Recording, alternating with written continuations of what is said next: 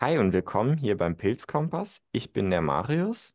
Und ich bin Tobi. Wir beide sind Pilzsachverständige und machen diesen Podcast hier zusammen. Hier schauen wir uns vor allem die Pilze an, aber auch die Natur, wie alles zusammenhängt, Tiere, Pflanzen und Pilze. Außerdem schauen wir uns immer verschiedene Hauptthemen an, die in jeder Folge beleuchtet werden. Heute in dieser Folge sind das die Winterpilze. Einige wissen es vielleicht schon, andere noch nicht. Es gibt im Winter einige Pilzarten, die typisch für die Winterzeit sind, die man auch essen kann oder andere interessante, spannende Effekte haben. Und heute in dieser Folge schauen wir uns die ganz genau an. Mhm. Bevor wir mit dem Inhaltlichen starten, noch eine kurze Bitte an euch.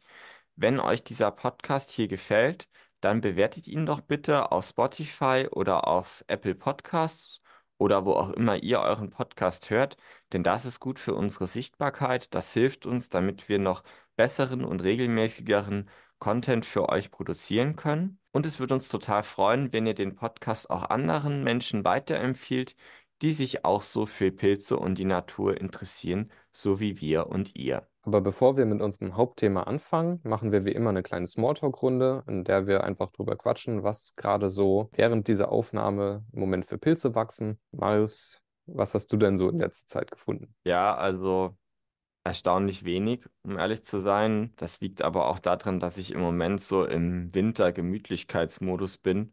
Ich gehe nicht so oft raus aus dem Haus. Ja, also ich habe echt gar keine Wildpilze gefunden, gesammelt in der letzten Zeit.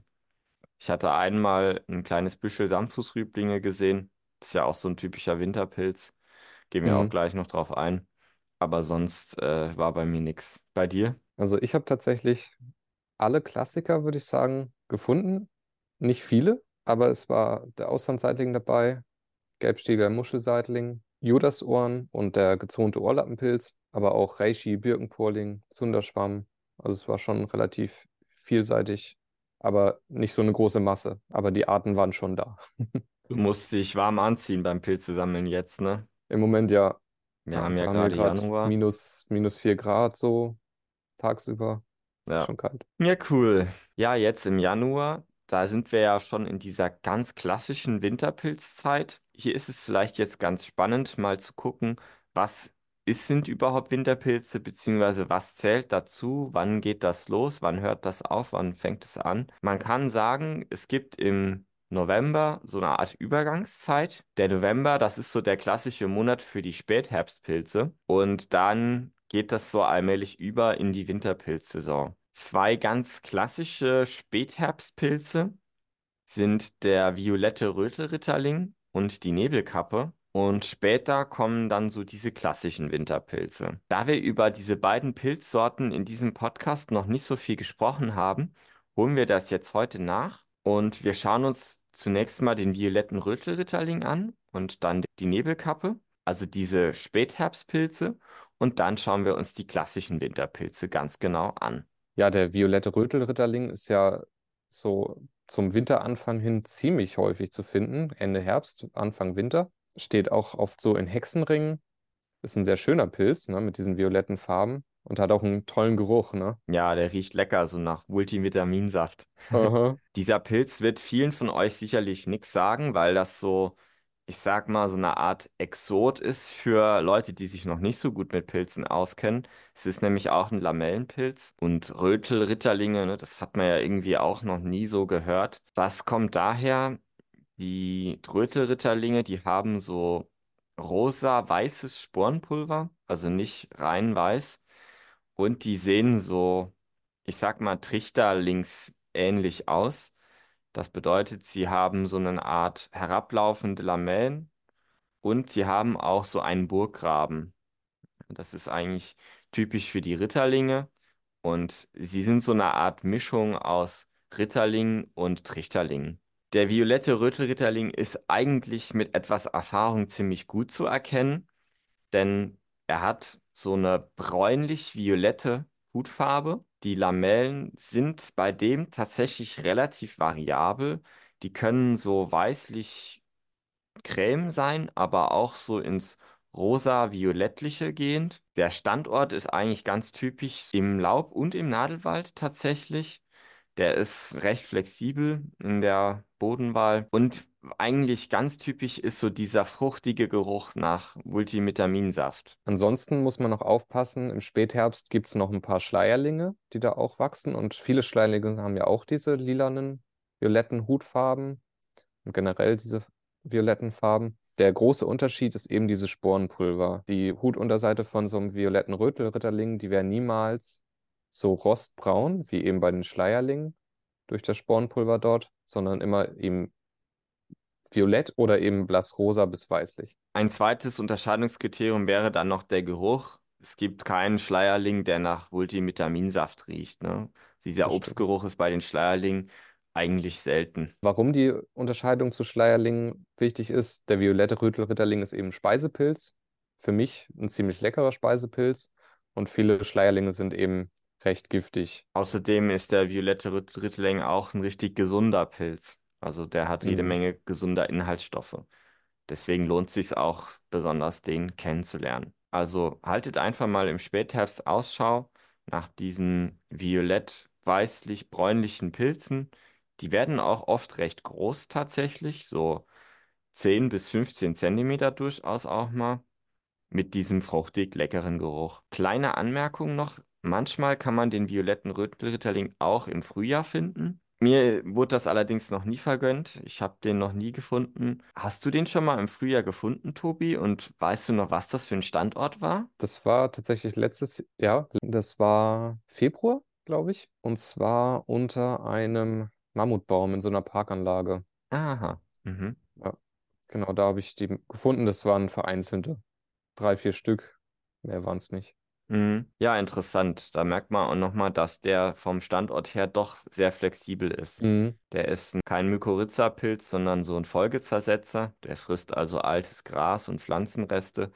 Und die gibt es halt überall und er ist da scheinbar auch nicht besonders wählerisch. Man muss den violetten Rötelritterling noch von dem nebelgrauen Röteltrichterling abgrenzen oder ein viel einfacher und besser erkenntlicherer Name ist Nebelkappe. Das ist ein Pilz, der sieht vom Habitus dem violetten Rötelritterling doch recht ähnlich, also ähnliche Größe, ähnliche Statur, auch ähnlicher Standort. Die können in gleichen Wäldern an gleichen Stellen wachsen und auch zur gleichen Zeit. Ist auch so ein ganz typischer Spätherbstpilz. Wo, wie kann man die beiden unterscheiden? Die Nebelkappe hat so einen sehr aufdringlichen Geruch nach, manche sagen parfümiert. Ich finde aber, das passt nicht so gut. Ich sag immer, das riecht nach Nebelkappe. Das ist so ein schwer zu beschreibender, aber sehr starker und aufdringlicher Geruch. Manche empfinden das als total angenehm. Ich würde sagen, irgendwie so was Mittelmäßiges, also weder besonders angenehm noch besonders unangenehm. Außerdem Unterschiede wären dann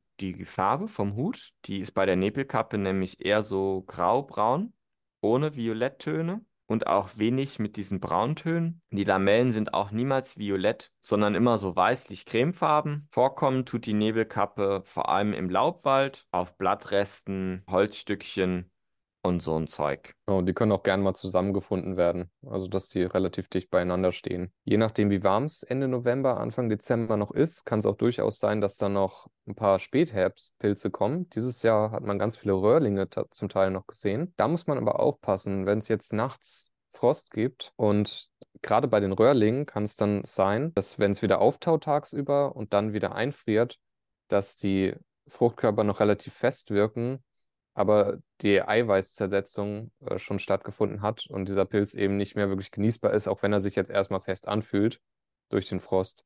Also da muss man ein bisschen aufpassen. bei Frost und wieder auftauen, dann platzen ja auch die Zellen, ne? Und dann hast du da eh so eine Matschepampe in der Pfanne. Also das macht auch keinen Spaß zu essen. Genau. Eigentlich sollte man es spätestens in der Pfanne merken, aber ja, da sollte man schon mal ein kleines Schnittbild machen und gucken, ob der noch gut aussieht von innen. Und tendenziell im Dezember würden wir beide auch davon abraten, Röhrlinge zu sammeln, Tobi, ne? Ja, Nach diesem kleinen Schlenker in die Spätherbstpilze wollen wir uns jetzt aber auf das Hauptthema der Folge stürzen, die Winterpilze. Wir werden das so machen, dass ich immer einen Speisepilz des Winters genau vorstelle und Tobi übernimmt dann einen Holzpilz aus dem Winter. Die kann man dann zwar nicht essen, aber die haben andere interessante Wirkungen auf unseren Körper. Das werdet ihr dann gleich noch genauer alles hören. In unseren bisherigen Podcast-Folgen, wo wir uns einzelne Gruppen genauer angeschaut haben, hatten wir bisher nur Mykorrhiza-Pilze, also Pilze, die in Symbiose mit Pflanzen stehen. Bei den Winterpilzen ist es eher so, dass wir eigentlich nur noch welche haben, die eben parasitär oder saprophytisch leben. Das heißt, entweder schädigen sie einem Gehölz oder zersetzen eben schon das Abgestorbene. Die haben eben eine wichtige Bedeutung für das Ökosystem. Darüber werden wir in einer anderen Podcast-Folge nochmal genauer drüber eingehen, weil das eigentlich ein ziemlich spannendes und umfangreiches Thema ist. Aber diese holzbewohnenden Pilze sorgen eben dafür, dass schwache Gehölze in der Natur aussortiert werden und dann eben auch weitere Lebensgrundlage bieten für andere Pilzarten, für Insekten, für Vögel, die dann in abgestorbenen Bäumen leben können. Und das ist ziemlich spannend. Und eben um genau diese Pilze wird sich ab jetzt dann drehen. Ja, ich habe es am Anfang schon kurz angerissen. Die klassische Winterpilzzeit, die beginnt so im Dezember, würde ich sagen. Es gibt so eine Übergangszeit zwischen November und Dezember, wo man dann Spätherbstpilze und Winterpilze gleichzeitig finden kann. Und die dauert dann so bis Februar. Dann zieht sich der Frost so langsam zurück und die Frühlingspilze kommen dann so langsam aus ihren Löchern. Ja, die große Frage ist sicherlich auch noch, wo finden wir Winterpilze? Ich sage vor allem an Laubbäumen. Also im Nadelwald findet man im Winter so gut wie gar keine Pilze. Und auch sehr gerne so in Flusslandschaften, in Auwäldern. Das sind so die beiden besten Gegenden, wo man Winterpilze erfolgreich finden kann. Bei welcher Baumart genau, darauf gehen wir aber bei jeder Pilzart nochmal explizit drauf ein. Was man auch noch zu den Winterpilzen sagen kann, es gibt hier nur drei Arten, die essbar sind. Das macht einem die Bestimmung relativ leicht und das grenzt diesen großen Radius, den man sonst hat, schon deutlich ein. Und das ist natürlich eine super Sache. Ich, deswegen sage ich auch gerne und oft, dass der Winter tatsächlich die beste Zeit ist, um mit dem Pilzesammeln anzufangen, weil man einfach nicht so von dieser Artenvielfalt im Wald überfordert und überfrachtet wird. Das ist das Gute daran. Der am besten kenntlichste und einfachste Pilz bei den Winterpilzen ist das Judasohr. Wo können wir diesen Pilz finden? Hm, vor allem an Laubholz. Am häufigsten finde ich den auf Holunder und auf Buche. Ja, das sind so die beiden Haupthabitate, aber die aller, allerbeste Gehölzart ist auf jeden Fall der Holunder. Also dort fühlt es sich am wohlsten und daher kommt auch der Name. Hm, Judas, das ist der Verräter von Jesus Jüngern, der soll sich ja an einem Holunderbaum erhangen haben. Und das Judasohr mag ja den Holunder und so ist diese Beziehung sozusagen entstanden. Und der Pilz sieht so ohrförmig aus und er hat eine braune Farbe. Und so kam dieser Name dann auch zustande. Ein paar Worte zum Holunder, wie ihr den erkennen könnt. Im Sommer erkennt ihr den Holunder ganz gut an diesen weißen Dolden. Der riecht auch ganz angenehm. Einige kennen vielleicht auch dieses Holunderblütensirup. Im Herbst hat er dann diese schwarzen Beeren, so schwarz-rot-violett verhaben sind die so. Im Winter, dann hat er keine Blätter mehr. Dann ist es ein bisschen kniffliger, den zu erkennen. Den erkennt man vor allem an der Rinde. Da blenden wir euch jetzt auch mal ein Foto ein. Die ist nämlich, ich würde sagen, die sieht so ähnlich aus wie die von einer Eiche. Also die hat auch so Furchen. Und was auch ganz typisch ist für den winterlichen Holunder, dass der so rote Plattknospen hat. Blenden wir euch auch ein. Das sind so die besten Erkennungsmerkmale von dem im Winter. Es gibt auch noch einen anderen Pilz, der eigentlich immer in Gemeinschaft mit dem Judasohr wächst. Und zwar ist das der Holunder-Rindenpilz. Das ist so ein weißer Belag auf Holunderstämmen. Meistens erkennt man den vor allem dann, wenn der Holunder die Rinde auch schon abgestoßen hat. Also wenn die schon abgefault ist und runtergefallen ist, dann ist das wie so ein weißes äh, Gepustels auf dem Stamm.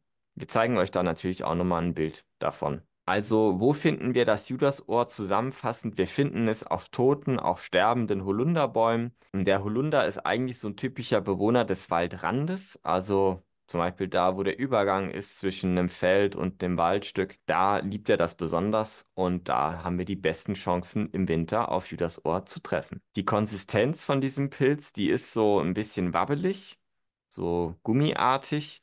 Und er springt auch aus der Pfanne raus, wenn man den erhitzt. Das muss man wissen. Mö viele Leute mögen das halt auch nicht, so diese wabbelige Konsistenz.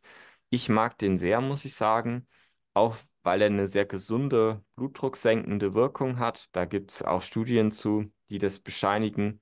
In Asien ist das ein ganz weit verbreiteter Pilz. Genau, das Yodasohr wird in China ja auch Mu-Er-Pilz genannt und ist eben, wie Marius schon gesagt hat, in vielen Gerichten da zu finden, auch in Suppe, in dieser Vorspeisen, Peking-Suppe vor allem.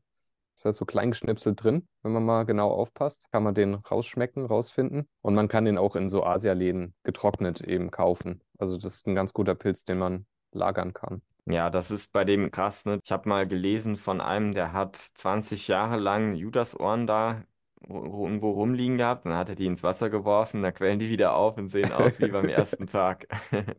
Ja, Was auch noch ganz interessant ist, ich habe da mal so ein bisschen recherchiert. Der Pilz ist weltweit verbreitet. Also den gibt es nicht nur hier in Europa, sondern auch in Asien und sonst wo. In der chinesischen Medizin hilft der bei verstopften Arterien und der reduziert auch so Kreislaufprobleme. Das ist ja bei uns in Deutschland die Nummer eins Todesursache. Also ja, mehr Judasohr essen wird da auf jeden Fall helfen. Und es verhindert so Entzündungen und senkt auch den Cholesterinspiegel. Also alles in allem ein echt toller Pilz, finde ich, der vielseitig einsetzbar ist, auch äh, sehr gesund ist, gut für unsere Gesundheit. Das können wir ja alle immer gut gebrauchen. Leicht zu erkennen durch diese braunen Farben, auch Holunder, diese gummiartige, wabbelige Konsistenz und diese Ohrform. Also haltet mal Ausschau nach den Holunderstämmen im Winter, haltet Ausschau nach braunen Klecksen auf der Rinde und dann werdet ihr sicherlich bald eure ersten Judas-Ohrfunde haben. Der Pilz ist bei uns ganz weit verbreitet, also es ist ein recht häufiger Pilz.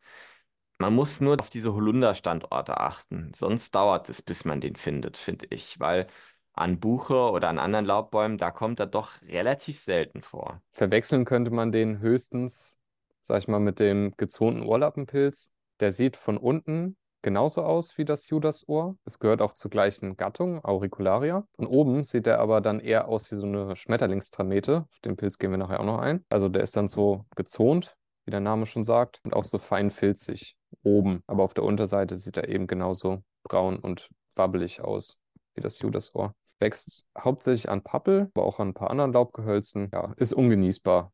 Wahrscheinlich wegen eben dieser komischen Konsistenz und diesem Filzding dann noch oben drauf, denke ich. Aber das Gute ist, er ist nicht giftig, also Genau. eine Verwechslung wäre hier nicht tragisch. So zwei andere, eventuell Verwechslungspartner wären der kandisbraune Drüßling und der rotbraune Zitterling.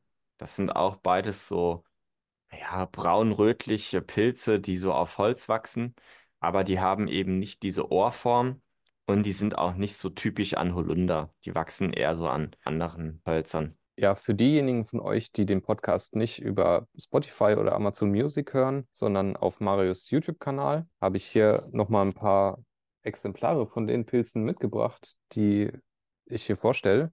Weil das Gute an den Baumpilzen, die kann man richtig gut trocknen, ohne dass sie schimmeln oder ihre Form verlieren. Nicht so wie das Judasohr, das schrumpelt ja ziemlich zusammen. Hier habe ich jetzt den Zunderschwamm, Fomis fomitarius. Ist so ein klassischer Pilz, den man das ganze Jahr über finden kann, weil der eben mehrjährig ist. Das ist ein Schwächeparasit auf Laubholz, vor allem Buche und Birke kann man den gut finden. Und der löst dann eine Weißfäule aus. Diese Mehrjährigkeit, die kann man eigentlich ganz gut sehen, weil diese Huthaut so gezont ist. Man kann das nicht ganz so vergleichen wie bei einem Baum, wenn man den quasi durchschneidet und Jahresringe zählt. Es ist hier nicht ganz so, also es ist nicht immer ein so ein Ring ein Jahr, sondern eher so ein Wachstumsschub. Und davon gibt es halt mehrere im Jahr, je nachdem, wie feucht die Witterung ist. Ja, der Zunderschwamm hat recht unscheinbare Farben, ist so gräulich, ein paar Schwarztöne sind auch noch mit drin. Das ist die Huthaut. Auf der Hutunterseite hier ist er so schmutzig bräunlich, hat aber weißes Spornpulver. Wenn ich den jetzt durchschneiden würde, man sieht es hier auch so ein bisschen, hat so ein braunes Hutfleisch. Die Röhren sind ebenso braun. Und auch an den Röhren, wenn man das jetzt durchschneiden würde, sieht man eigentlich ganz gut so diese Zuwächse im Jahr. Da müssen wir jetzt aber nochmal recht genau in der Begriffsunterscheidung sein. Röhren, das sind ja die Pilze, die einen Schwamm haben. Und Poren, das sind die Pilze, die an Holz wachsen und so eine Baumpilzform haben. Das wäre hier der richtige Begriff, ne? Die Poren an den Baumpilzen. Genau, also eigentlich sind es halt Porlinge, Der Zunderschwamm ist ja ein Porling. Der Unterschied zwischen Porling und Röhrling ist eben, dass man bei einem Röhrling diese Hutunterseite super leicht abmachen kann. Da ist so eine richtige Trennungslinie und bei Porlingen ist das eben nicht so. Da sind die richtig fest miteinander verwachsen. Das Fleisch geht direkt in die Poren eben über. Aber letztendlich sind Poren nur dieses Unter, also quasi die Röhrenöffnung. Röhren hat es trotzdem, aber das ist halt leichter, wenn man sagt, das ist ein Porling und das ist ein Röhrling. Genau, woran erkenne ich den Zunderschwamm noch? Dafür müsste ich den jetzt auch einmal aufschneiden. Man sieht es hier leicht hinten dran. Der hat einen Myzelialkern. Wenn ich den jetzt durchschneiden würde, wird man das ganz gut sehen. Das ist so eine Kugel und dann fängt erst das Hutfleisch an, da drum herum sich zu bilden. Ganz jung sieht er auch ziemlich kugelig aus. Was kann ich jetzt mit einem Zunderschwamm machen? Einige von euch kennen ihn vielleicht schon. Der ist vielseitig einsetzbar. Man kann zum Beispiel, wie hier, ein schönes Armband draus machen. Also es ist so ein veganes Leder. Das macht man dann aus dieser Schicht, die zwischen der Huthaut und den Röhren oder Poren eben liegt. Aus der kann man das machen. Dieses vegane Leder wird heute zum Teil noch hergestellt, vor allem in Rumänien. Da gibt es noch vereinzelt Familien, die den traditionell eben verarbeiten zu so einem Leder. Was man dazu sagen muss, ist, es ist halt ein Pilz und wenn man so ein Kleidungsstück, sage ich mal, trägt und es regnet, dann saugt er sich eben voll mit Wasser. Das ist so ein bisschen der Nachteil dahinter, weil das kann dann auch ganz schnell anfangen zu schimmeln. Was man eben auch früher gemacht hat, viel, viel früher, ist diesen Pilz zum Feuerentfachen zu nutzen. Dafür hat man eben auch so ein kleines Stück vom Hutfleisch genommen. Eigentlich genau das gleiche wie das, was ich hier als Armband trage. Dann hat man so ein Feuerstein. Heutzutage kann man natürlich auch irgendeinen Feuerstahl oder so, Magnesiumstab oder sowas nehmen. Und klassisch hat man hier jetzt so ein Feuereisen und dann hält man eben dieses Stück so zusammen mit dem Feuerstein und schlägt dann auf eine scharfe Kante drauf.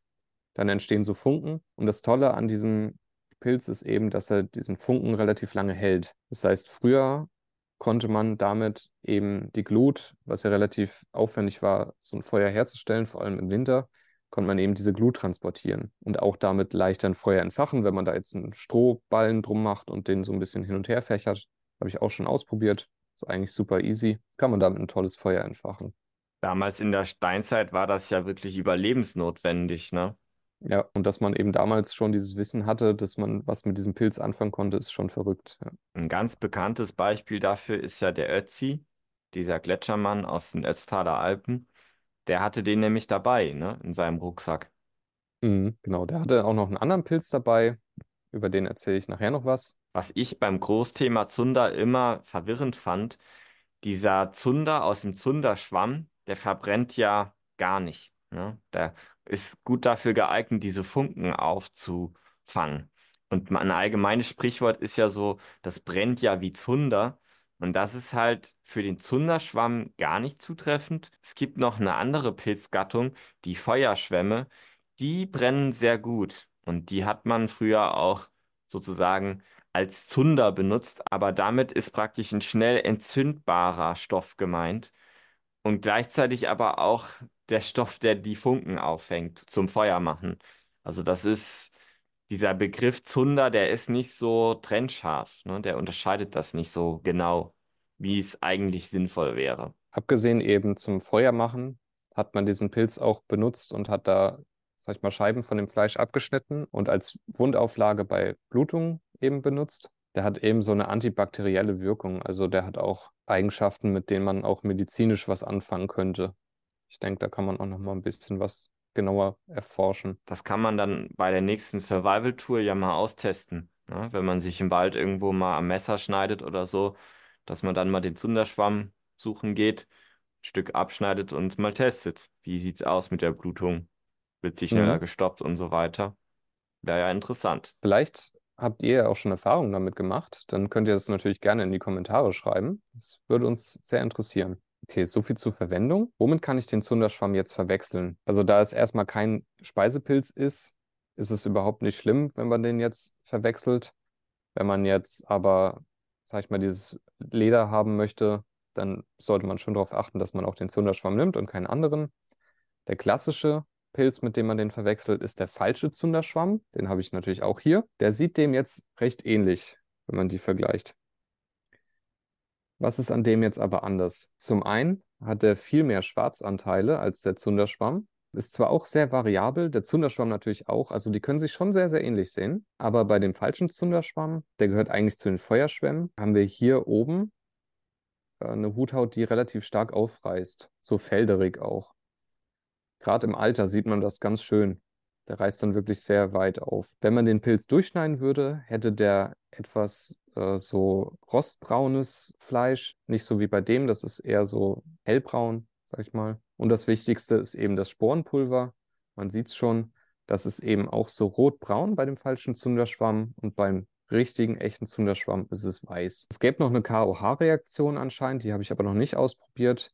Die würde eine Schwarzfärbung auf dem falschen Zunderschwamm auslösen. Beim echten Zunderschwamm wäre die negativ. Das steht da tatsächlich nicht. Es gibt wohl noch eine andere Möglichkeit, den Zunderschwamm ausfindig zu machen, und zwar indem man ein bisschen von der Huthaut abschabt und in Alkalilauge packt und dann würde sich diese Lauge blutrot färben.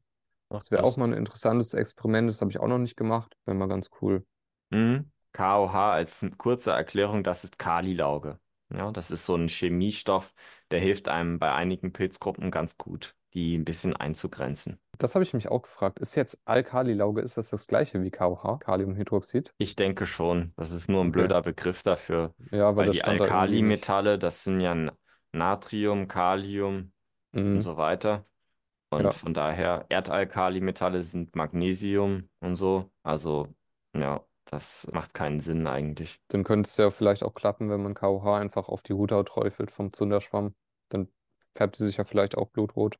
Mhm. Wie sieht's denn aus mit dem Habitat? Wachsen der falsche Zunderschwamm und der echte am gleichen Habitat, also auch an Buche, Birke, oder wächst Ähm, der falsche woanders? also der falsche wächst schon auch an Buche, sag ich mal, an Birke glaube ich eher weniger, meine ich, aber auch an Laubholz. Mhm. Den findet man aber auch ganz gut in so Auwäldern, denke ich an Weiden. Vor Ja. allem Pappel, glaube ich, auch ganz oft. Also das sind so die klassischen Bäume, denke ich, an denen der vorkommt. Ja, ich würde auch sagen, Feuerschwämme und Weiden oder Flusswälder, Auwälder, das ist so der klassische Ort, wo man die erwarten würde, ne?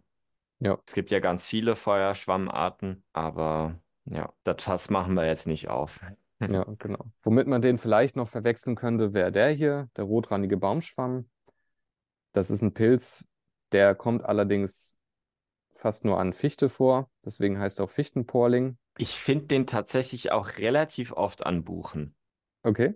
Also bei mir im Saarland finde ich die auch gern mal zusammen, also den Mhm. Fichtenporling und den Zunderschwamm an Mhm. Buche. Ja, genau. An Buche finde ich den auch ab und zu bei mir. Tatsächlich gar nicht so häufig. Aber eben auch an Birke sehe ich den ganz oft tatsächlich. Okay, Birke, das war Ja. für mich jetzt ganz neu. Ich habe den noch nie an Birken gesehen. Meistens ist der dann ein bisschen hellorange, habe ich das Gefühl, hier oben auf der Huthaut. Aber Der ist ja naja. von der Hutfarbe eh total variabel. Also der hat mir schon richtig oft hat der mich schon verarscht, wo ich dachte, oh, das ist irgendwas Ausgefallenes. Und dann war es halt nur der Fichtenporling, aber mal ist der so richtig knallschwarz und Mhm. kn knallerot oder gar kein Rot und mal hat er Mhm. viel Orange und mal wenig Orange.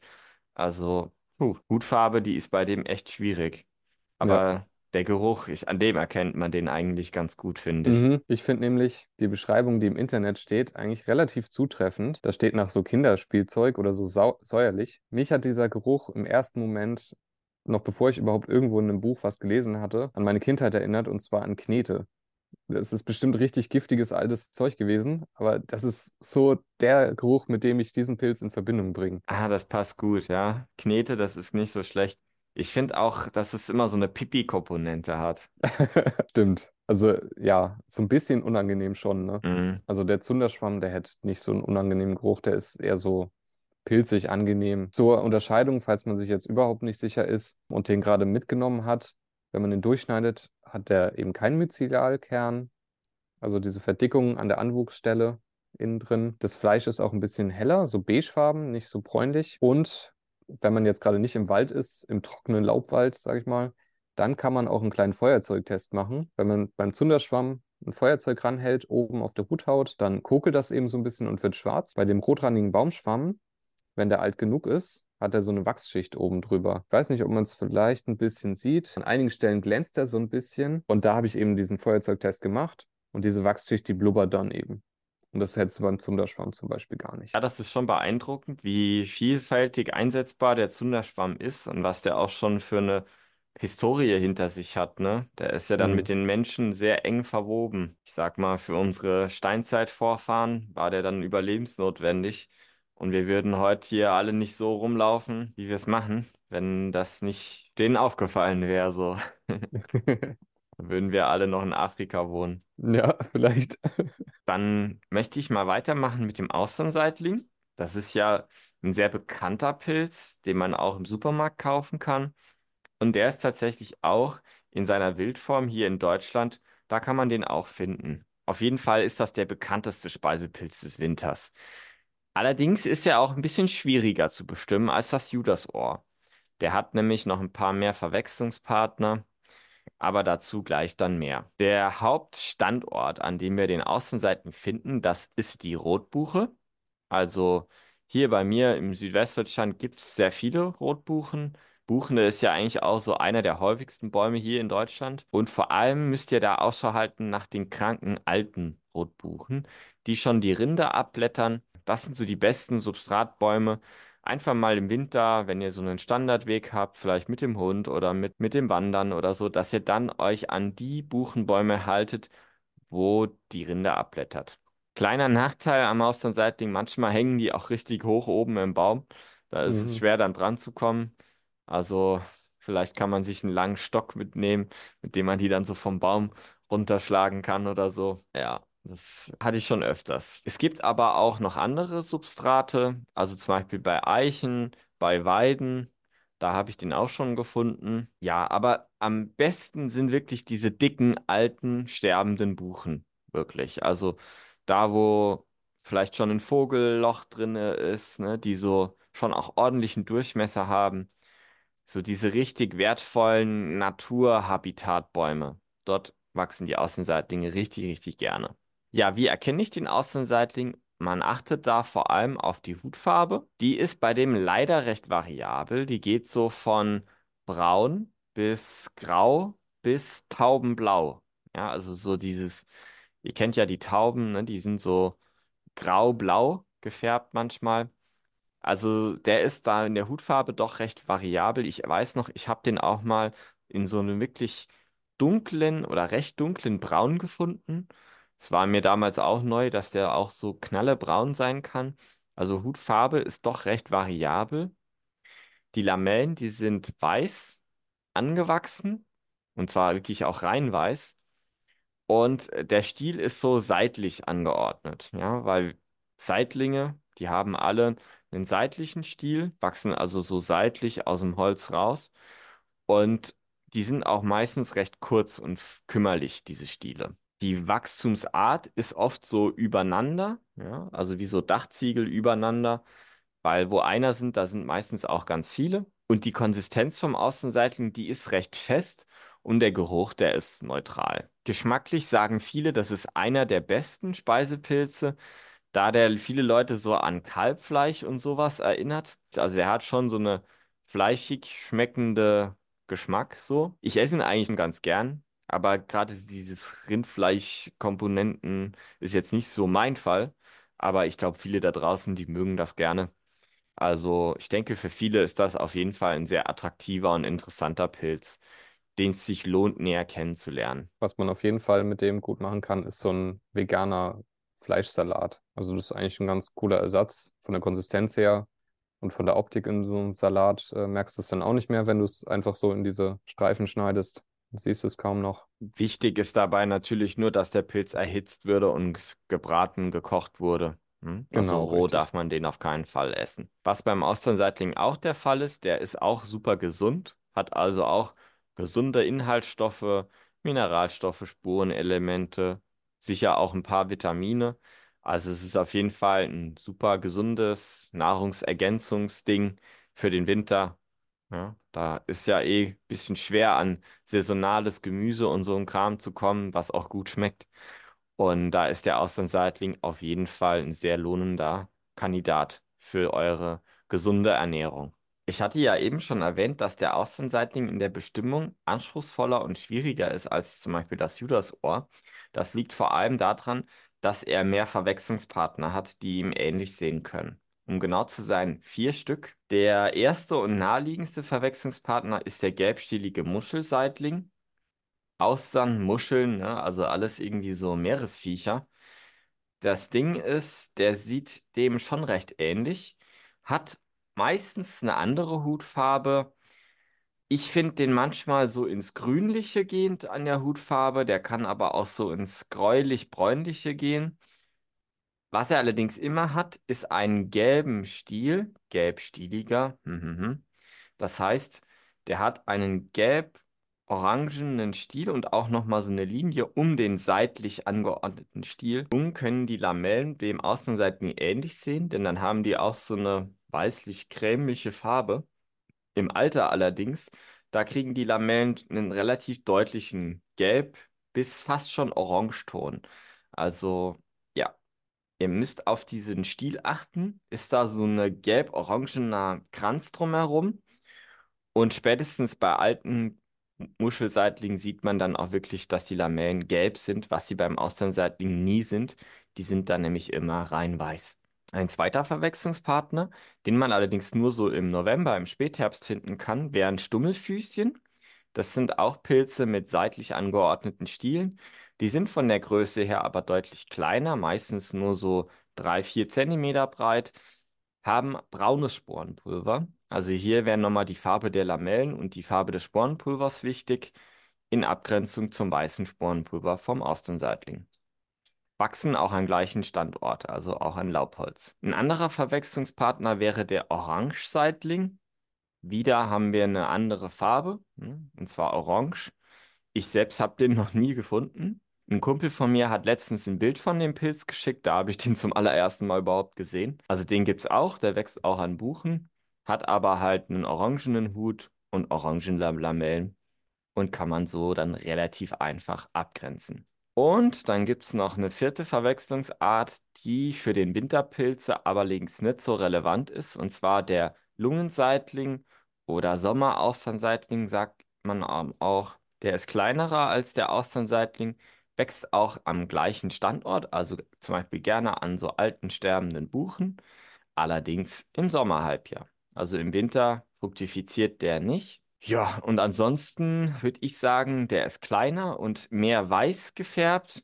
Also nicht so grau-braun in die Richtung. Das sind so die Hauptunterschiede zum Austernseitling. Geruch, Konsistenz, Geschmack sind recht ähnlich. Eine Verwechslungsart habe ich noch vergessen, nämlich den ohrförmigen Seitling. Das ist ein für mit Nieren vorgeschädigte Menschen tödlich giftiger Pilz. Für alle anderen ist er essbar, also da würde nichts passieren. Der wächst allerdings nur auf Nadelholz und auch in der Herbstzeit, also in der Hauptpilzsaison, so von Sommer bis Herbst ungefähr. Im Winter kann man den nicht mehr erwarten. Einfach nur hier der Gedanke, es gibt diesen tödlich giftigen Nierenpilz an Nadelholz, der so ähnlich aussieht wie ein Außenseitling. Der Stiel ist auch seitlich angeordnet. Die Farben sind hier allerdings überall rein weiß. Und das ist für den Außenseitigen untypisch. Also ich habe den noch nie in so reinen Weißtönen gefunden. Da sind immer graue Farben, braune Farben auf dem Hut und ähnliches dabei. Rein weiß ist der nicht. Ja, zudem vielleicht noch zu sagen, also obwohl er potenziell essbar wäre, man weiß natürlich nie so richtig, hat man jetzt irgendwie Probleme mit den Nieren. Irgendwann merkt man es natürlich. Dann ist es aber oft schon weit fortgeschritten. Also ich würde den lieber nicht sammeln. Auf keinen Fall, nee. Gut, ich mache dann mal weiter mit dem nächsten Baumpilz. Und zwar habe ich hier jetzt den Birkenporling. Sieht so ein bisschen aus wie so eine kleine halbe UFO-Tasse. Der Birkenporling wächst, wie der Name schon sagt, sogar ausschließlich nur an Birke. Also das macht ihn schon mal einfach zu bestimmen, wenn man ihn da hat. Das ist ein Braunfäuleerreger. Ich finde ihn ziemlich häufig im Winter. Oft ist der so ein bisschen, ja, gestielt in Anführungsstrichen halt so buckelig angewachsen und erst da ist eigentlich die Anwachsstelle. Also der geht nochmal, macht nochmal so einen leichten Buckel und fächert sich dann eben breiter aus. Die Huthaut kann so in dieses hellbräunliche gehen wie hier, kann aber auch manchmal so ein bisschen dunkler sein, manchmal auch ein bisschen heller. Aber das ist schon so die häufigste Farbe, dieses hellbraun, was der haben kann. Im Schnittbild ist der rein weiß, zumindest wenn er jung ist. Und die Röhren sind dann so ein bisschen schmutzig weiß. Und hier, der ist jetzt auch schon ein bisschen älter und halt getrocknet, sind die Röhren oder Porenmündungen eben so schmutzig gelblich auch. Genau, und das Sporenpulver ist eben auch weiß. Ja, was kann man damit machen? Ähnlich wie der Zunderschwamm wurde er auch ein bisschen eingesetzt für so Wandteppiche zur Dekoration. Da kann man dann auch so schöne Muster reinstanzen oder rausschneiden, sag ich mal. Es hebt das natürlich noch ein bisschen ab, dieses Weiß und dieses Braun vom Zunderschwamm. Außerdem hat er auch ein paar schöne Heilwirkungen. Den kann man als Teesud verwenden gegen Magenbeschwerden. Der ist entzündungshemmend, antibiotisch und antiviral auch. Und das Coole ist, man kann ihn mehrfach verwenden. Das heißt, wenn man diesen Teesud gemacht hat, kann man den wieder rausnehmen, trocknen und noch so, keine Ahnung, zwei, dreimal verwenden. Hat auch der Ötzi bei sich gehabt. Neben dem Zunderschwamm war das der Pilz, den er bei sich hatte. So an so einer Schnur war so ein Lappen dann aufgehangen von dem. Also selbst der wusste vor 5000 Jahren schon, dass der irgendeine Wirkung auf jeden Fall hat. Verwechslungen würde ich eigentlich sagen keine. Ich weiß nicht, Marius, wie es dir geht, aber Nee. wenn ein Pilz, der so aussieht, an der Birke wächst, dann kann es eigentlich nur der Birkenpoling sein. Brauner bis weißer Porling an Birke, das kann nichts anderes sein. Welchen Pilz man auch noch an Birke finden kann, wenn man Glück hat, weil der relativ selten ist, zumindest bei mir in der Gegend, ist der Chaga. Von dem habe ich jetzt keinen ganzen Fruchtkörper da, aber da können wir noch ein Bild einblenden. Den habe ich jetzt hier in Würfelchen im Glas.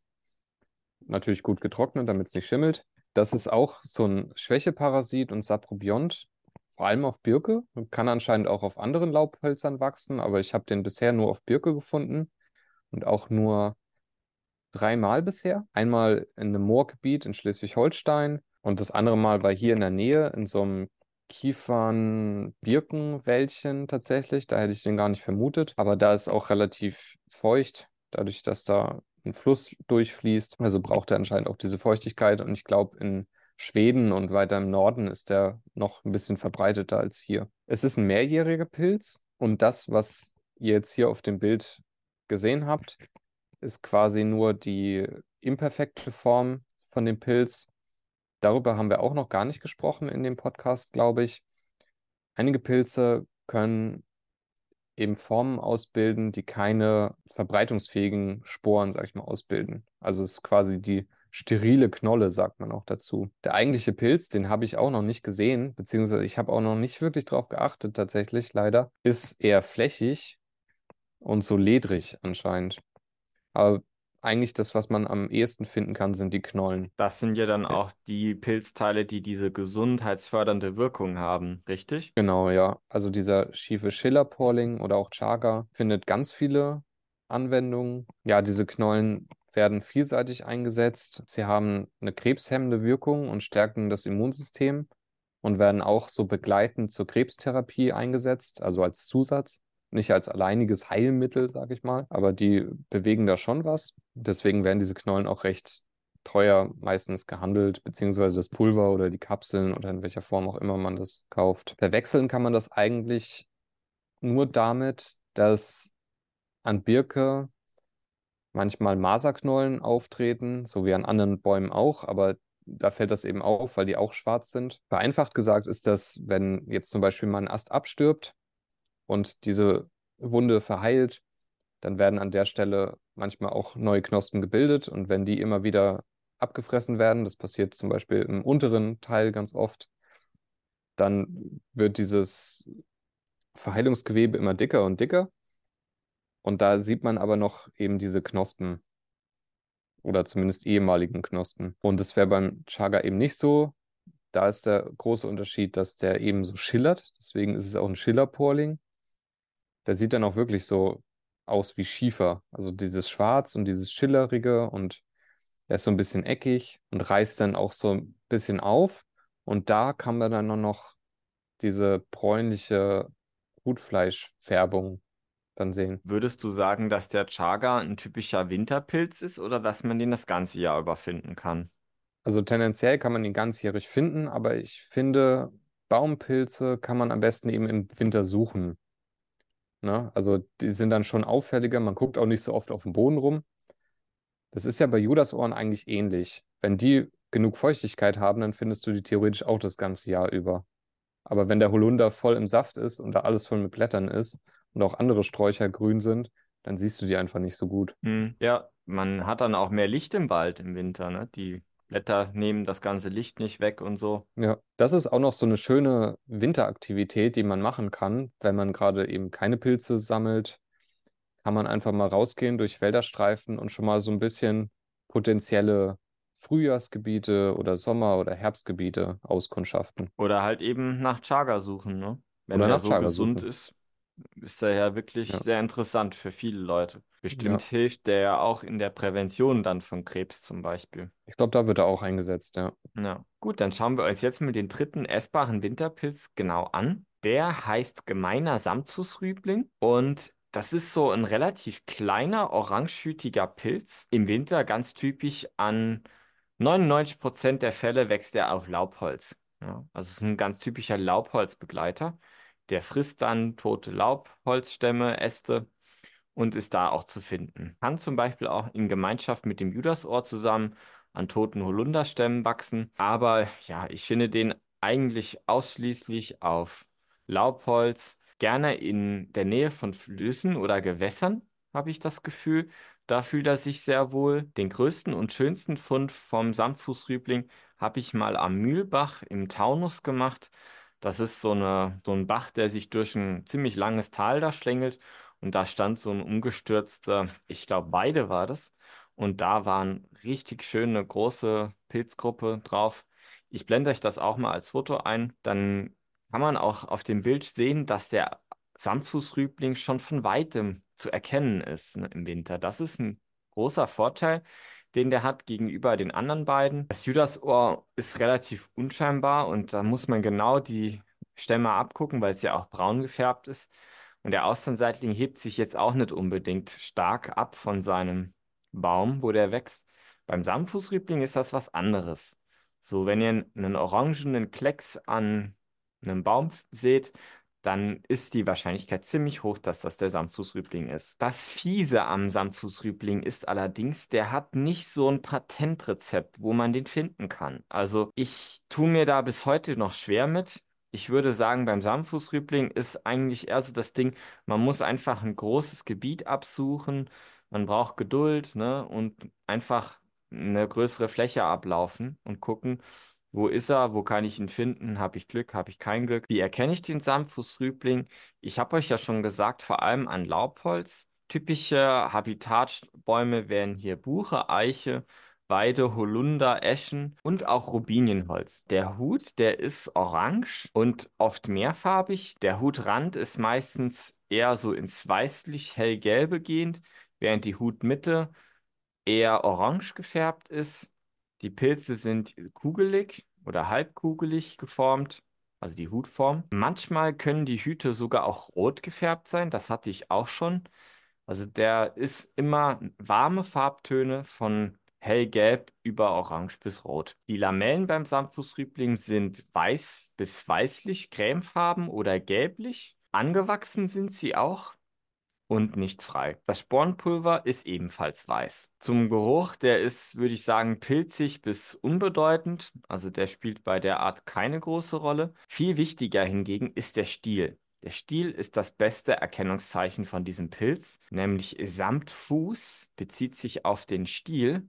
So Samtfußrübling heißt die Art ja. Der Stiel vom Samtfußrübling erinnert mich immer an Strumpfhosen. Wenn Frauen Kleider tragen, dann ziehen sie ja oft Strumpfhosen an einfach damit es wärmer ist und bequemer ist. Und so ähnlich ist das auch beim Stiel vom Samtfußrübling. Also der hat wie so eine Art Strumpfhose am Stiel an und die geht auch nicht bis oben hindurch, sondern die endet kurz vor dem Hut und da ist dann nochmal so eine gelb-orangene Trennlinie sozusagen. Also dieser schwarze Samt, den er am Stiel hat, das ist so das typischste Merkmal, um den zu erkennen. Leider, und das ist jetzt eine kleine Ausnahme. Man erkennt das nicht immer so gut oder es ist nicht immer bei allen Pilzen so deutlich zu sehen. Von daher würde ich euch empfehlen, wenn ihr Anfänger seid, dann sammelt ihr nur die Samtfußrüblinge, wo man das auch wirklich schön sieht mit diesem schwarzen Samt am Stiel. Und für den Rest würde ich dann erstmal noch die Finger weg lassen. Wichtig ist noch zu erwähnen, dass der Stiel immer ringlos ist. Also der Samtfußrübling hat gar keinen Ring. Das ist wichtig, um ihn von seinen Verwechslungspartnern abzugrenzen. Ein Verwechslungspartner wäre zum Beispiel das Stockschwämmchen. Das hat einen Ring und wächst auch auf Holz, allerdings nur so im Spätherbst noch. Also in der Winterpilzzeit ist das Stockschwämmchen verschwunden. Unterschied wäre hier vor allem in der Sporenpulverfarbe. Die ist nämlich, das Sporenpulver ist braun und beim Samtfußrübling war das ja weiß. Ein zweiter Unterschied wäre in der Hutfarbe. Das Stockschwämmchen hat eher so einen braun-gelblichen Hut weniger so ins Orange gehend. Das gleiche gilt übrigens auch für den Gifthäubling. Mit dem könnte man den Samtfußrübling eventuell auch verwechseln. Der hat allerdings auch einen braunen Hut und braunes Sporenpulver und der hat auch einen anderen Stiel. Der Stiel steckt nicht in so einem schwarzen Samt, sondern der Stiel ist bräunlich und so silbrig-weiß überreift. Hier wäre eine Verwechslung sehr tragisch, weil der Gifthäubling tödlich giftig ist in größeren Mengen. Achtet da einfach auf den Stiel und die Hutfarbe und auf die Erscheinungszeit auch. Im Winter kann man den Gifthäuptling nämlich auch nicht mehr finden, also bei Minusgraden. Eine dritte Verwechslungsart wäre noch der wässrige Mürbling. Es ist auch ein Holzpilz, der wächst auch büschelig, wie die allen anderen Pilze, die ich jetzt gerade genannt hatte, auch. Den kann man dadurch abgrenzen, dass er einen beige-bräunlichen Hut hat und auch wieder braunes Sporenpulver, so kakaobraun, hellbraun und kein weißes. Also ihr merkt schon, wenn ihr euch ganz sicher sein wollt mit dem Sanftfußrübling, dann achtet auf das Sporenpulver. Die ganzen Verwechslungspartner, die ich jetzt nenne, die haben nämlich kein weißes, sondern braunes Sporenpulver. Der letzte Verwechslungspartner wäre dann der gefleckblättrige Flemmling. Schwierig auszusprechender Name, aber der hätte orangenes Sporenpulver und auch so orangene Farben. Also die Farbe ist gar nicht so unähnlich, nur das Sporenpulver ist ganz anders gefärbt. Und ein zweiter Unterschied, der gefleckblättrige Flämmling schmeckt sehr bitter. Hm, der ist ungenießbar wegen seiner Bitterkeit. Der Samtfußrübling schmeckt mild. Und eine Sache, die ich jetzt nochmal explizit erwähnen möchte, all diese Verwechslungspartner, die ich gerade genannt habe, sind aus dem Spätherbst. Ja, also wenn ihr in der reinen Winterpilzzeit sammelt, so im Januar, sag ich mal, dann sind die nicht mehr da. Die sind einfach verschwunden. Stockschwämmchen, Gifthäuptling, gefleckblättriger Flämmling, wässriger Mürbling, die gibt es alle nur im Spätherbst. Im Winter sind die futsch und verschwunden. Und dadurch ist die Bestimmung und das Finden vom Samtfußrübling deutlich entspannter in der zweiten Winterhälfte. Ja, wir kommen jetzt auch schon langsam zum Ende. Es gibt aber noch zwei Pilze, die ich euch nicht vorenthalten möchte. Der erste wäre der hier, die Schmetterlingstramete. Das ist zwar an sich eigentlich kein typischer Winterpilz, aber auch einer, den man eben das ganze Jahr finden kann. Der ist zwar nicht mehrjährig, sondern einjährig. Irgendwann ist er halt porös und richtig perforiert von den ganzen Insekten, die den durchgeknabbert haben. Aber das ist eben auch so ein Pilz, mit dem man jetzt noch was anfangen kann. Erkenntlich ist er eben an diesen schönen schillernden Farben, wenn man den so ins Licht hält. Die Farben können ganz unterschiedlich sein, so bläulich, gräulich, schwarz auch manchmal. Beige- und Brauntöne sind auch dabei. Also der ist sehr variabel. Deswegen auch der lateinische Name Trametes versicolor, also viel verschiedenfarbig sozusagen. Der Hutrand ist meistens immer so weiß, ne? Genau, ja. Das ist auch noch ein Merkmal. Der Hutrand wird immer hell sein. Die Unterseite hat er ganz, ganz feine Poren, die auch wieder fest mit dem Hutfleisch verwachsen sind. Und der ist auch, wenn man das jetzt hier sieht, sehr dünn. Das ist auch noch so ein, so ein Merkmal von Trameten. Die wachsen eher so dachziegelartig und dünn übereinander, durcheinander, manchmal eben auch so wie hier, rosettenförmig, aber meistens eben so seitlich am Holz. Ja, wo finde ich den? Eigentlich an fast jedem Laubholz, fast das ganze Jahr. Das ist ein Weißfäuleerreger. Sehr häufig, ne? Ja, ein sehr häufiger Pilz. Den kann ich einsetzen, auch so als Tee, also den kannst du fürs Immunsystem gebrauchen. Der ist auch antibakteriell und antiviral. Und anscheinend hat er auch krebshemmende Wirkung. Also eigentlich ein ganz toller Pilz, den man fast das ganze Jahr über finden kann. Verwechseln kann man den jetzt zum Beispiel mit der Ockertramete. Das ist auch noch eine sehr häufige Tramete. Da gibt es so drei Methoden, wie man den unterscheiden kann. Erstens, die Schmetterlingstramete hat, wenn ich die jetzt so durchschneiden würde. Zwischen Huthaut und Hutunterseite so eine kleine dunkle Schicht, die Cortex-Schicht. Die hatte Okatramete nicht. Dann hat die Okatramete eher keine schwarzbraunen Farben, sondern wirklich nur so ockerbräunliche. Und die Okatramete ist eigentlich auch nicht so schillernd wie die hier. Also die Schmetterlingstramete ist wirklich sehr hübsch, wenn man die so ins Licht hält. Ist wie so ein Schillerporling die Unterseite, ist bei dem eben die Oberseite sehr Ich, glänzend. ich erkenne die auch immer wirklich so an diesem Glanz, ne? Das finde ich ist Mhm. so das auffälligste und intuitivste Merkmal von der. Ja, das stimmt. Was natürlich auch noch sein kann, ist, dass man den mit so Schichtpilzen verwechselt. Die sehen manchmal, wenn sie groß sind, Trameten auch sehr ähnlich. Das hier ist jetzt, glaube ich, der samtige Schichtpilz, wenn ich mich recht erinnere. Könnte auch der Eichenschichtpilz gewesen sein. Nee, der samtige. Zur Unterscheidung von einem Schichtpilz, da guckt man sich eben die Unterseite an. Auch wenn die Schmetterlingstramete sehr, sehr feine Poren hat, kann man die immer noch mit einem Auge oder mit einer Lupe erkennen. Bei den Schichtpilzen eben nicht. Das ist wirklich alles glatt. Und das ist wirklich so das Hauptunterscheidungsmerkmal jetzt allgemein zwischen Trameten und Schichtpilzen. Schichtpilze, die sehen von unten wirklich so aus wie von oben. Die haben gar keine so erkennbare Fruchtschicht. Diese Fruchtschicht, die ist einfach glatt. Ja, man sieht es ja auch hier, wenn ich den umdrehe. Es ist minimal unterschiedlich. Oben ist er ein bisschen mehr gezont. Die Zonierung sieht man unten sogar durch, weil der so dünn ist. Kommen wir zum letzten Pilz, den ich euch vorstellen möchte. Und zwar geht es um den glänzenden Lackporling. Den kennen viele von euch vielleicht sogar unter dem Namen Reishi. Das ist ein ganz bekannter Heilpilz. Und der ist ein Porling, der einjährig ist. Das heißt, der hat jetzt so langsam schon so seine rückläufige Phase. Ich habe hier neulich ein ganz schönes Exemplar gefunden. Wow. Das Besondere an dem ist nämlich, der hat einen Stiel. Ich habe es mal ausgemessen. Meine Spannweite hier zwischen Daumen und Mittelfinger ist so 15 Zentimeter. Jetzt ist der noch gebogen, also sagen wir mal 18 Zentimeter Stiel hatte der. Und unten ist er noch abgebrochen. Das heißt, er hat einen richtig, richtig langen Stiel. Wie alle Lackporlinge ist er ein Weißfäuleerreger. Der hier kommt jetzt hauptsächlich an Laubholz vor, oft an Eiche. Wird auch so als Varietät zum dunklen Lackporling gesehen, der an Nadelholz vorkommt. Da bin ich nicht genug mikroskopisch, äh, molekularbiologisch äh, biologisch drin, äh, um das be beurteilen zu können.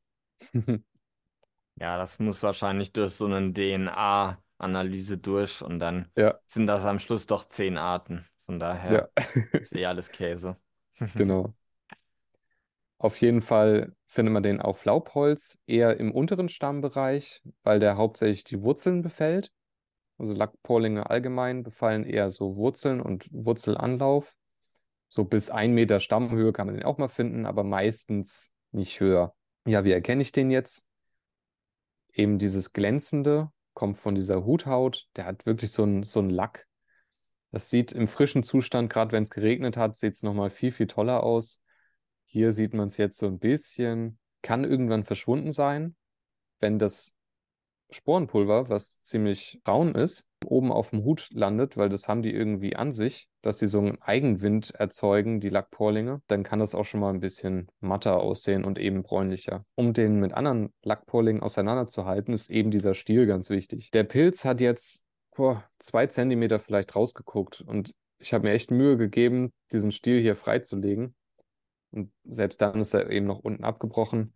Manchmal kann der Stiel auch so weit im Substrat verschwunden sein, dass man den gar nicht erkennt. Aber es ist eben ein super bekannter Heilpilz. Essen so kann man ihn nicht, wie die meisten Baumpilze auch nicht, weil er eben viel zu zäh und fest ist. Dieser Pilz findet eben Anwendung in der traditionell chinesischen Medizin, hat viele, viele Wirkungen, auch wieder begleitend in der Krebstherapie, gegen Allergien hilft er wohl, Stärkung des Immunsystems, Entgiftung der Leber, ja, und Stärkung der Herzmuskulatur, glaube ich, auch.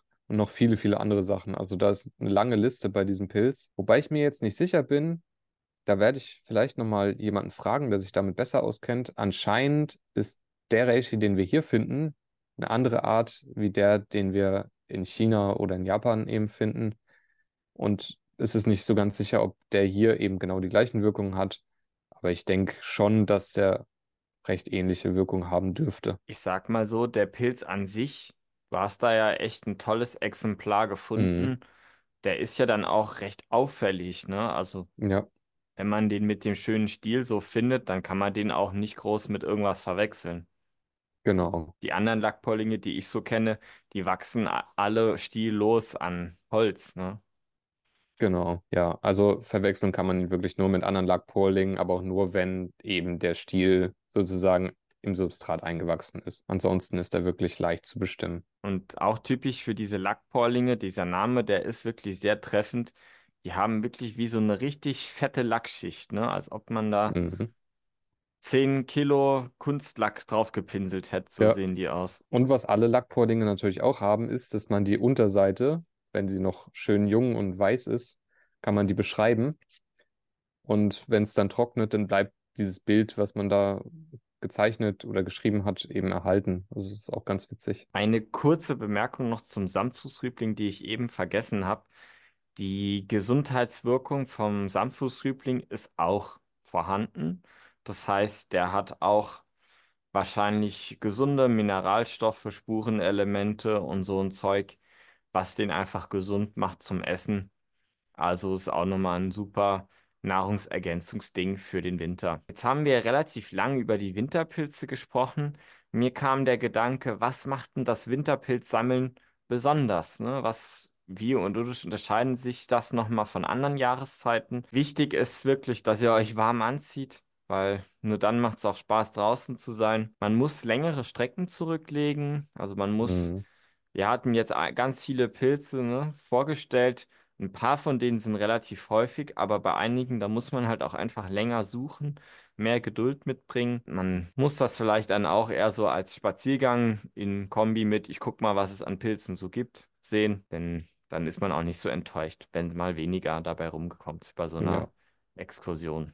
Natürlich auch ein Nachteil im Winter ist, es ist dunkler, ne? Die Tage sind kürzer, wenn man dann von der Arbeit kommt ist man vielleicht nicht mehr so motiviert, da noch rauszugehen. Ist dann eher sowas fürs Wochenende vielleicht mal. Und was ihr euch auch auf jeden Fall merken solltet, Laubwälder. ne? Das ist the place to be im Winter.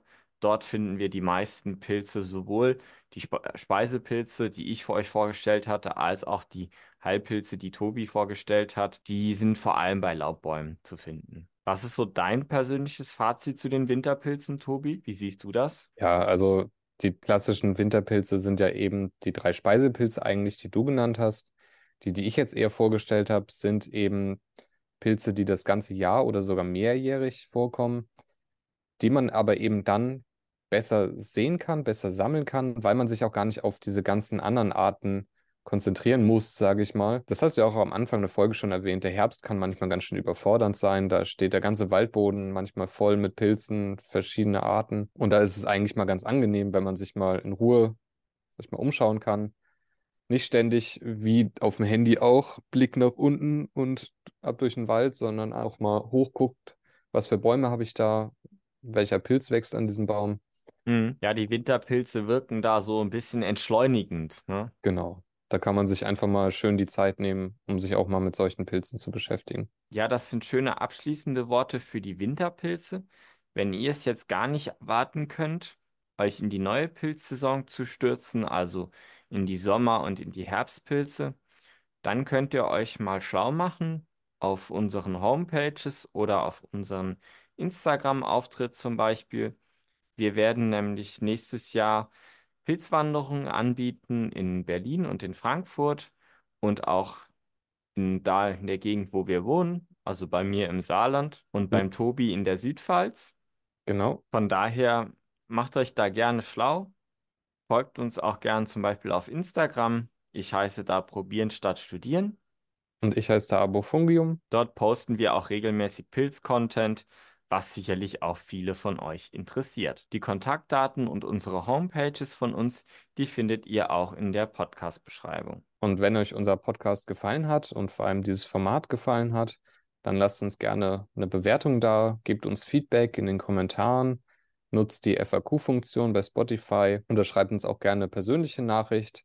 Die E-Mail-Adressen schreiben wir natürlich auch in die Podcast-Beschreibung. Wenn ihr unser Projekt unterstützen wollt, dann könnt ihr das machen, indem ihr uns bewertet oder uns anderen Menschen empfiehlt oder indem ihr uns eine Spende dalasst. Den PayPal-Link für unser gemeinsames Spendenkonto haben wir auch in der Podcast-Beschreibung verlinkt. Was wir genau für die nächste Folge geplant haben, ist noch nicht ganz sicher. Eventuell ein neues Interview mit einem wirklich spannenden Experten oder aber auch ein fachliches Thema, zum Beispiel über Pilz-Sachverständige werden. Nagelt uns da noch nicht fest und habt da noch ein bisschen Geduld mit. In diesem Sinne wünschen wir euch einen guten Start ins neue Jahr mit der neuen Pilzsaison, mit der Winterpilzsaison und auch mit den Frühjahrspilzen, wenn es dann soweit ist. Und hoffentlich hört ihr beim nächsten Mal auch wieder rein. Wir freuen uns. Bis dann. Tschüss. Tschüss.